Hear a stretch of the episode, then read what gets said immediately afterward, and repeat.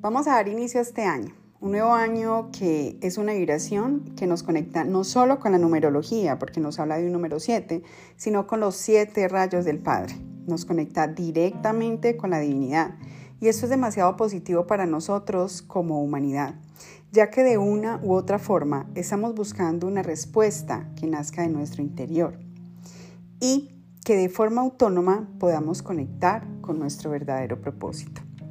Ya con el camino nos hemos dado cuenta que este despertar no se trata de hacer cosas extraordinarias para los demás, sino hacer cosas extraordinarias para nosotros, para poder conectar con nuestro interior y para poder darnos cuenta de verdad cuál es nuestro renacer consciente. Este año nos pone una varita mágica en nuestra mano para sacar los siete atributos del Padre y así explorarlos y fortalecerlos. Una forma menos compleja que nos ayuda a darle luz a nuestro plan de vida es revisar cómo sus siete tributos o sus siete rayos puede ser una guía para nuestro propio camino. Esto tiene mucho sentido porque desde el inicio fue la divinidad quien tuvo que desarrollarla para después entregarla. Tuvo que aprender a desarrollar sus siete grandes potenciales para poder crear. Podemos imaginar que la divinidad tuvo que despertar en medio de la nada para crear a través de su propia fe, su voluntad y constancia, y no renunciar a todo lo que él creía que podía ser posible. Aprendió también a través de equivocaciones y aprendió a amar cada parte de lo creado sin ponerlo en una categoría más o menos posible o positiva, como lo podamos decir. Y fue así como me atrevo a imaginar que en medio de su creación comprendió que todo debía ser compartido si no perdería el sentido de toda su creación. Descubrió que la dualidad era lo justo para poder crear seres con quien compartir su grandeza.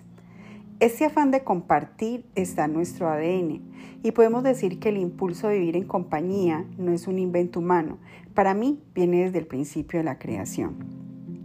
Este año nos puede ayudar a reconciliarnos con ese poder que dejamos dormidos y pensamos que unos cuantos tienen y que nosotros no.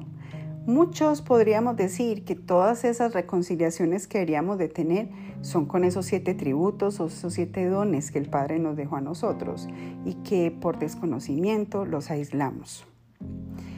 Debemos de comprender que a través del amor, la fe, constancia, voluntad y servicio, vamos a darle inicio a una creación de nosotros mismos más humana, más amada y más creativa.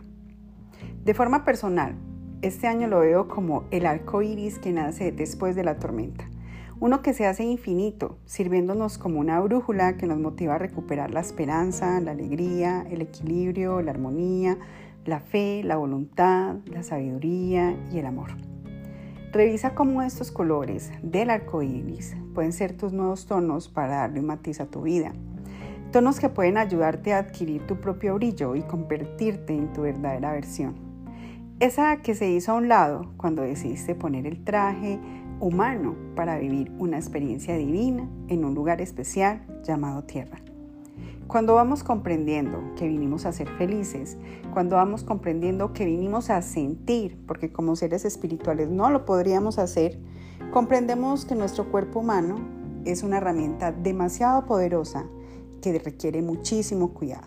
Así que a cuidar mucho esa materia durante este nuevo ciclo y permitir a través de ella cómo un ser espiritual vino a jugar a ser humano y tener experiencias extraordinarias. Si este podcast te gustó, por favor compártelo.